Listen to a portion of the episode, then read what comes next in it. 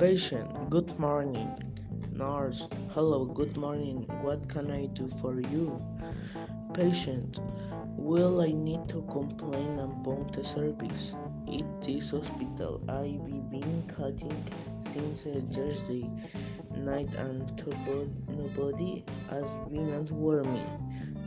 Nurse, nurse, I'm sorry, we had problem can't go that uh, used to answer the cell phone he killed Thursday and we haven't uh, found someone yet. Patient, uh, understand that both you can permit all of the most of those calls are very important.